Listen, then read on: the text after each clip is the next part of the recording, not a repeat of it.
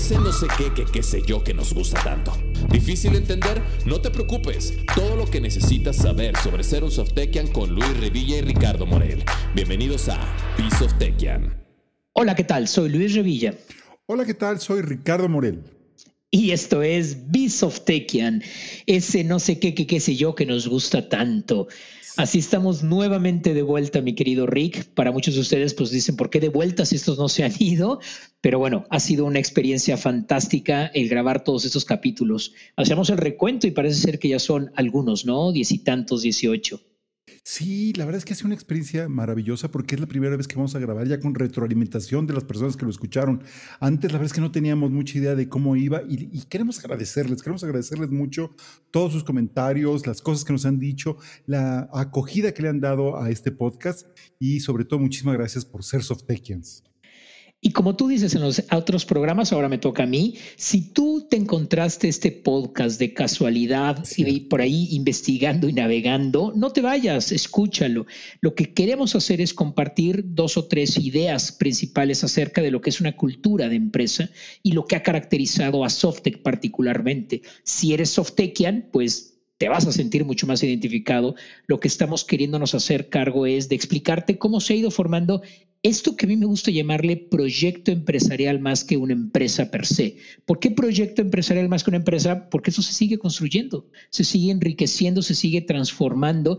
Y en este capítulo vamos a hablar de algo que, que yo considero, y no solamente yo, muchos teóricos, que es el pegamento social. Así como en la arquitectura se utiliza el cemento que une materiales y que permite el que sea sólida las estructuras, socialmente la confianza es ese pegamento y hoy vamos a hablar acerca de la confianza. La confianza es una de nuestras creencias, una de nuestras creencias que está enmarcada dentro de la plataforma cultural. Y el día de hoy también vamos a aprovechar a hablarles un poco acerca del Softekian Book y de ahí vamos a tener algunos conceptos.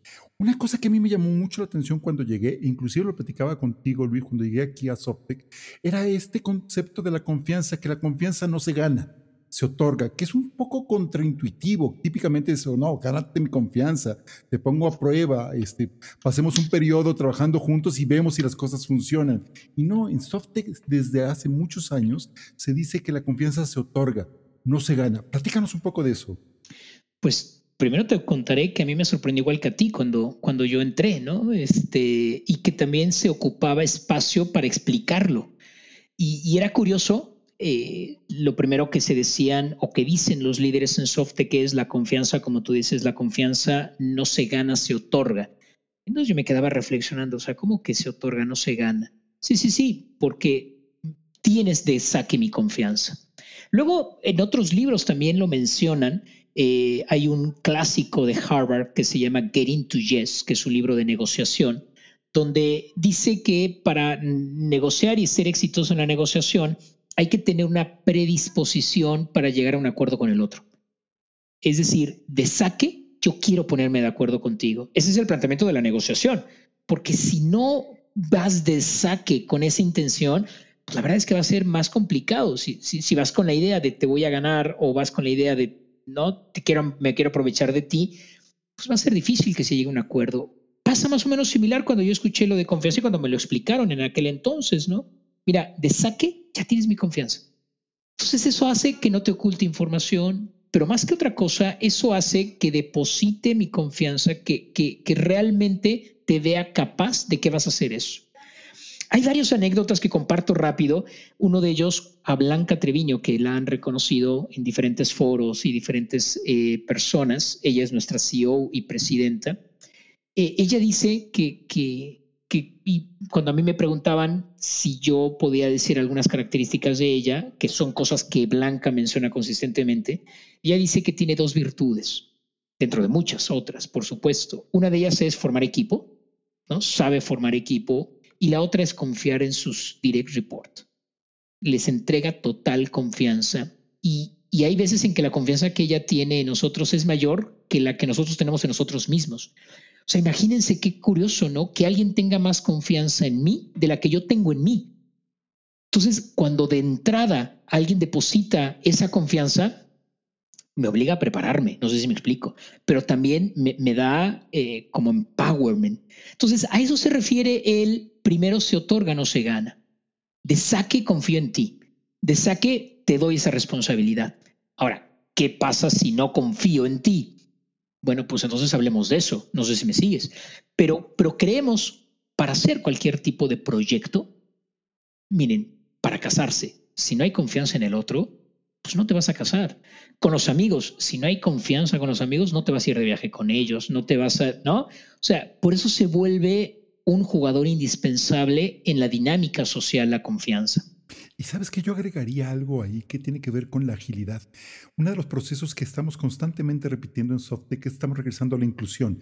De hecho, en SoftTech tenemos muchos procesos de inclusión y tenemos muchos eventos de inclusión. Y la confianza me ayuda a que esa inclusión sea mucho más rápida, que el periodo que pase entre que llego a trabajar en un grupo y empiezo a dar resultados sea mucho más corto, porque no, es, no me van a poner a prueba, a ver si realmente cumples lo que prometes y entonces en tres o cuatro meses ya tienes mi confianza, sino de entrada tienes mi confianza y además eso genera un doble compromiso, es un, es un círculo virtuoso, porque si tienes confianza en mí, pues me compromete a mí a, hacer un esfuerzo especial por cumplir lo que prometo.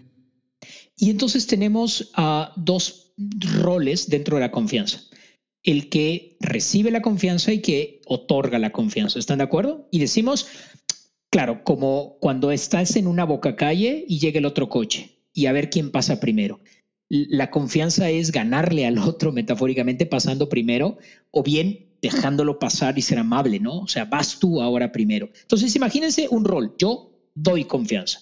Mira, no te conozco, pero si estás aquí, yo creo que lo vas a poder hacer bien. Así es que aquí está mi confianza.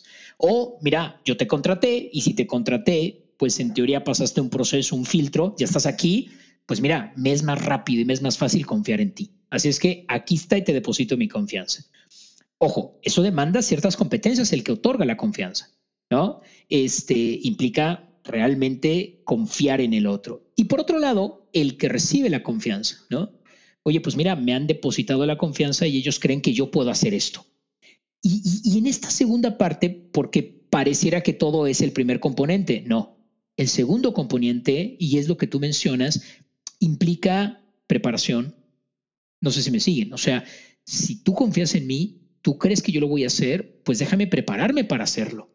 Déjame dar el esfuerzo para hacerlo, ¿no? déjame hacer todo lo que esté en mis manos para cumplir lo que me estás pidiendo.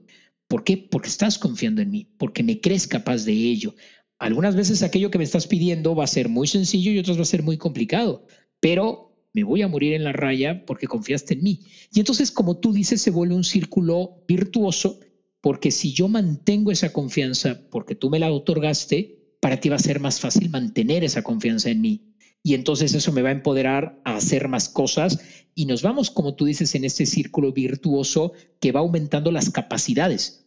Entonces, cada día me voy sintiendo más, más confiado en que puedo hacer algo, porque tú confías en mí. Y entonces, las promesas se vuelve un tema también fundamental en la confianza, porque la confianza se construye a través del cumplimiento de promesas y se destruye cuando no se cumplen promesas. Entonces, varios elementos que tiene la confianza se otorga, no se gana, pero ya que me la han otorgado, la tengo que mantener, tengo que prepararme, tengo que, ser alguien que va construyendo una credibilidad y una capacidad. Y por otro lado, eh, también vamos construyendo relaciones porque vamos cumpliendo lo que prometemos. Hay un tema que, que tú pusiste en la mesa cuando estábamos hablando del software que a mí me gustó mucho, que tiene que ver con desarrollar la capacidad necesaria para cumplir lo que prometemos. No solamente es un buen deseo, sino trabajar en cómo le vamos a hacer para desarrollar esta capacidad que necesito, que a lo mejor hoy no tengo, para cumplir lo que te estoy prometiendo y asegurarme de que eso suceda. Y otro tema que me, que me apasiona es la parte cuando delegamos cuando hay eh, esta delegación, porque entonces si confío en ti, pues no, no, no te doy seguimiento, ¿no? Tú sabrás y nos vemos al final. Pues no necesariamente. Para poder delegar, tengo que confiar en el otro. Pero si confío en el otro, entonces también le doy autoridad para que pueda hacerlo. Y también doy seguimiento. Totalmente. Y, fíjate, ah, hablando en el mundo empresarial, todas las empresas hacen una promesa hacia el mercado y todas las personas en nuestro día con día en el trabajo hacemos una promesa. Hay veces en que somos conscientes y hay veces en las que no. todos tenemos una posición dentro de las empresas. Esa posición es una promesa, ¿no? Líder de proyecto. Pues, ¿qué se espera de un líder de proyecto? Que liderie el proyecto. Y la segunda pregunta es, ¿y qué competencias necesito para ser bueno liderando un proyecto? Opción A, saberlas y esperar a que me las dé la compañía porque es su obligación. Opción B, pues yo ir a buscarme la vida, por llamarlo de alguna forma. Las empresas cuando prometen algo, ¿no? Y, se llamen como se llamen, oye, pues mira, yo, me llamo Coca-Cola, ¿no? ¿Y qué das? Sonrisas al mundo. Eso es una promesa que tiene que estar empaquetado en tu marca y que, y que la tienes que, que, mantener, ¿no? Disney, ¿cuál es su promesa hacia el mundo? Creo que tiene que ver con los sueños, ¿no? Este, la magia o los sueños. Pues tiene que crear un, modelo que se mantenga. Ahí hablas tú de eh, generar la competencia, porque entonces te vas preparando para ir cumpliendo eso, ¿no? Eh, otro ejemplo, ¿usted qué es? Pues yo soy tenista. Bueno, pues ¿qué se espera? Que el señor juegue muy bien tenis, ¿no? No, soy tenista y no le pego a la pelota. Mm, pues esa oferta no se sostiene, pues entonces usted tiene que prepararse, ¿no? Oiga, yo soy maratonista, pero nunca he corrido el maratón. Pues entonces no es maratonista, ¿no? Entonces, como tú dices, ¿qué cosas tengo que generar en mí, desarrollar en mí para cumplir esa promesa genérica, ¿no? Este, eso es por una, por una parte. Y luego mencionabas en la otra parte que es, eh, decías, no solamente generar la capacidad que, ya es. La parte de delegación, sí, claro. Y la delegación, ¿no? El, el dar seguimiento. El dar seguimiento inclusive es una situación un poco de humanidad. ¿Por qué digo de humanidad? Porque tiene que ver con acompañamiento, con disfrutar juntos la jornada, ¿no? Oye, ¿y por qué me preguntas cómo voy? ¿Qué no confías en mí? No, porque tengo ganas de saber cómo vas. No, porque me gusta acompañarte en la jornada y que creo que así se van construyendo las relaciones. Por supuesto que aquí entramos en los modelos de cada uno de los líderes, ¿no? El delegar, que es un modelo donde yo delego, me voy la vuelta y ya tú me informarás de qué ha pasado. Eh, pero viene bien tener esos puntos de, encuentro con la persona que le encargamos algo, ¿no? Ese punto de, oye, vamos bien, vamos mal, lo reconvertimos, lo hacemos. Y entonces el seguimiento no se vuelve una situación de control, sino una situación de acompañamiento, que creo que se dimensiona diferente, pero que también es una responsabilidad del que confía cuidar un poco sus macetas, ¿no? Claro. Oye, ahorita hablaste de cliente y, una parte que me, que me, que me apasiona mucho es ver ver al cliente como una persona. Eh, es una compañía muy importante, que sí, sí, sí, desde luego él representa esa compañía, pero verlo como persona. Y una de las cosas que me gusta mucho es que somos conscientes que nuestros clientes están poniendo parte de su futuro y de su tranquilidad en nuestras manos. Y eso tenemos que estar bien conscientes porque cuando alguien no cumple una promesa, está destruyendo ese futuro y estás quitando esa tranquilidad. Y también puedes hablarlo, oye, entonces hay que ser infalibles. Miren, la verdad es que sí, me encantaría que todos fuéramos infalibles, pueden aquí apagar el podcast y ya acabamos. Pero ustedes bien saben que no. A veces quizá haya que ajustar, pero si hay que ajustar en ese momento, lo digo. ¿Para qué? Para darle tranquilidad y que podamos diseñar un futuro con nuestros clientes. Fíjate, eh, te voy a compartir cosas que de repente pienso y vas a decir que es muy loco y tiene que ver con la confianza y cómo este mundo funciona con la confianza, porque los negocios se hacen entre personas. Sí, señor. Y estas personas tienen expectativas, eh, generan confianza y generan vínculos y generan lazos, ¿no? Y puedes hacer este mismo ejemplo en cualquier tienda, ¿no? En cualquier tienda departamental. Pues esa tienda gana dinero porque hay alguien que está cobrando, ¿no? O sea, hay un precio estipulado en los productos, pues yo te cobro. Y hay sistemas informáticos y sistemas donde no te permiten robar, ¿no? Pero hay otros que no son sistemas, sino es un sistema social el señor que está ahí atendiéndote, ¿no? Pues él sabe que te tiene que cobrar el dinero que te tiene que cobrar ese producto y, no le cabe en la cabeza hacerlo diferente. No, oiga, deme un descuento a este producto. No, no le puedo dar ese descuento. ¿Quién se lo impide? ¿Sí me explicó? Ah, pues es que van a hacerle un cierre de caja y no va a cuadrar. Sí, hay muchas cosas que ponemos como un sistema de control, pero sobre todo esa persona sabe que lo tiene que hacer así hay alguien que le depositó la confianza para decirlo, por favor, sigue este procedimiento. Y no hay otra forma de, de saber que se va a cumplir si no es a través de la confianza. Entonces se vuelve un mecanismo de pegamento social impresionante, ¿no? Luego, si lo queremos complicar un poco más, están también estas promesas de cuidado y de cariño. Por eso cuando hablaba yo de líder, yo espero de mi líder guía. Pues es la promesa, ¿no? Y yo confío que me lo va a dar. Entonces se vuelve una dinámica de ida y vuelta consistentemente, así como yo líder confío en las personas, pues las personas también implícitamente están confiando en mi dirección. ¿Por qué la voz del líder pesa más que las de los otros? Porque es esa confianza la que hace que lo escuchemos diferente. Ah, sí, es cierto, entonces voy a hacer como mi líder lo dice, que es diferente cuando me lo dice el de al lado. Inclusive podríamos jugar con el adolescente, los padres desesperados porque dicen algo al niño y el niño no le hace caso, pero a sus amigos sí. ¿No? Ay, ¿por qué le haces más caso a, a tus amigos? Porque en ese momento les tiene más confianza. ¿Cómo es posible que no le tengas confianza a tus padres? Pues es que está en la adolescencia y a quien más confianza le va a tener va a ser a sus pares. Entonces, la confianza se vuelve algo fundamental a nivel social. Sí, y, fíjate que ahorita que mientras mencionabas eso me quedé pensando en la confianza y cómo es en el día con día la cosa que nos va guiando. Por ejemplo, si tuviéramos confianza en nuestro gobierno, habría una, nos estaríamos relacionando de manera diferente con nuestro gobierno. Si nuestro gobierno tuviera confianza en nosotros, estaría relacionando de manera diferente con nosotros. Pero muchas de las cosas que suceden en el entorno a veces son porque no te tengo confianza. Y entonces tengo que andar regulando todo este tipo de, de actividades para que las cosas, entre comillas, funcionen. Hay una práctica que me encanta en Guadalajara que le llaman justamente una tienda de confianza. Hay ahí en, un, estante está una serie de dulces y de cosas que puedes comprar y al lado hay un bote y hay una y está pegada la lista de precios. Y entonces tú llegas, tomas un chicle, tomas un mazapán, tomas lo que tú quieras y pagas el, lo que está ahí. Y puedes tomar tu cambio y todo. Podrías llevarte todo, ¿eh?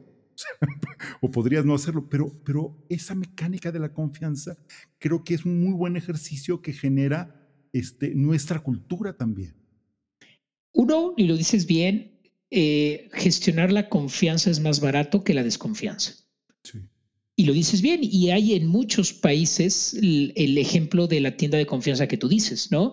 En Estados Unidos hay ciertos lugares donde tú abres una caja, coges el periódico, agarras el periódico que quieres y depositas el dinero que corresponde, pero nadie te va a fiscalizar. Eh, hay el sistema del metro en Alemania y algunas partes en Italia pues tú entras y te subes y nadie te pide tu boleto. ¿Por qué? Porque se espera que tú lo pagues. ¿Por qué? Porque se tiene que pagar para dar el, para usar el transporte, ¿no? Oye, ¿y nadie te lo revisa?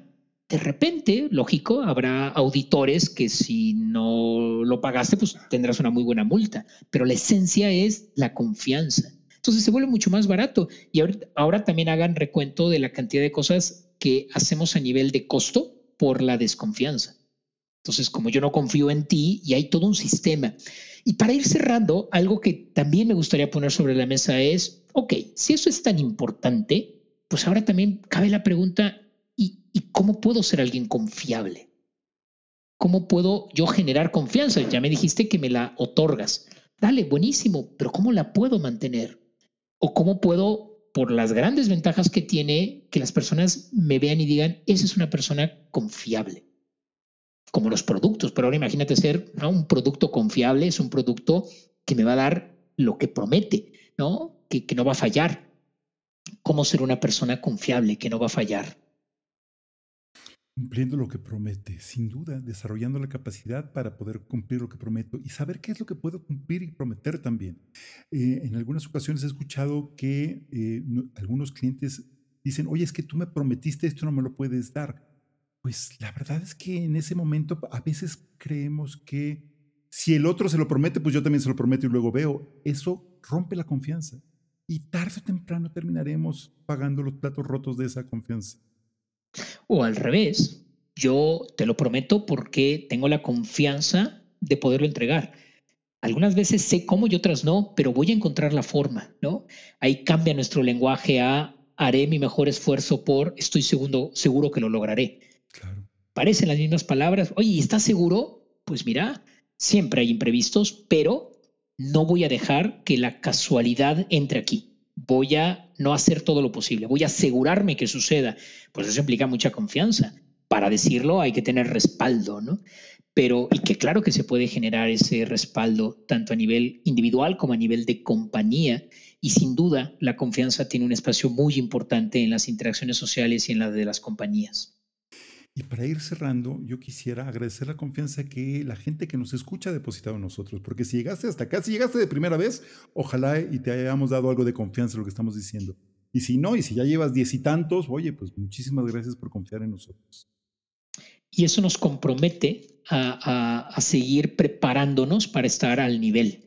Y, lo que queremos es hacer una relación de largo plazo y que vayamos generando podcast gracias a sus recomendaciones, a sus sugerencias, a sus comentarios.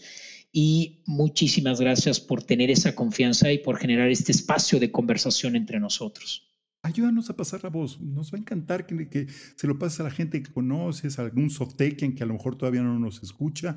Nos va a encantar y te lo vamos a agradecer muchísimo. Pero sobre todo quiero agradecerte mucho que seas softekian. Muchas gracias. Hasta la próxima. La próxima. Gracias por ser parte de Beast of Si no quieres perderte ningún episodio, no olvides suscribirte. Nos vemos la próxima.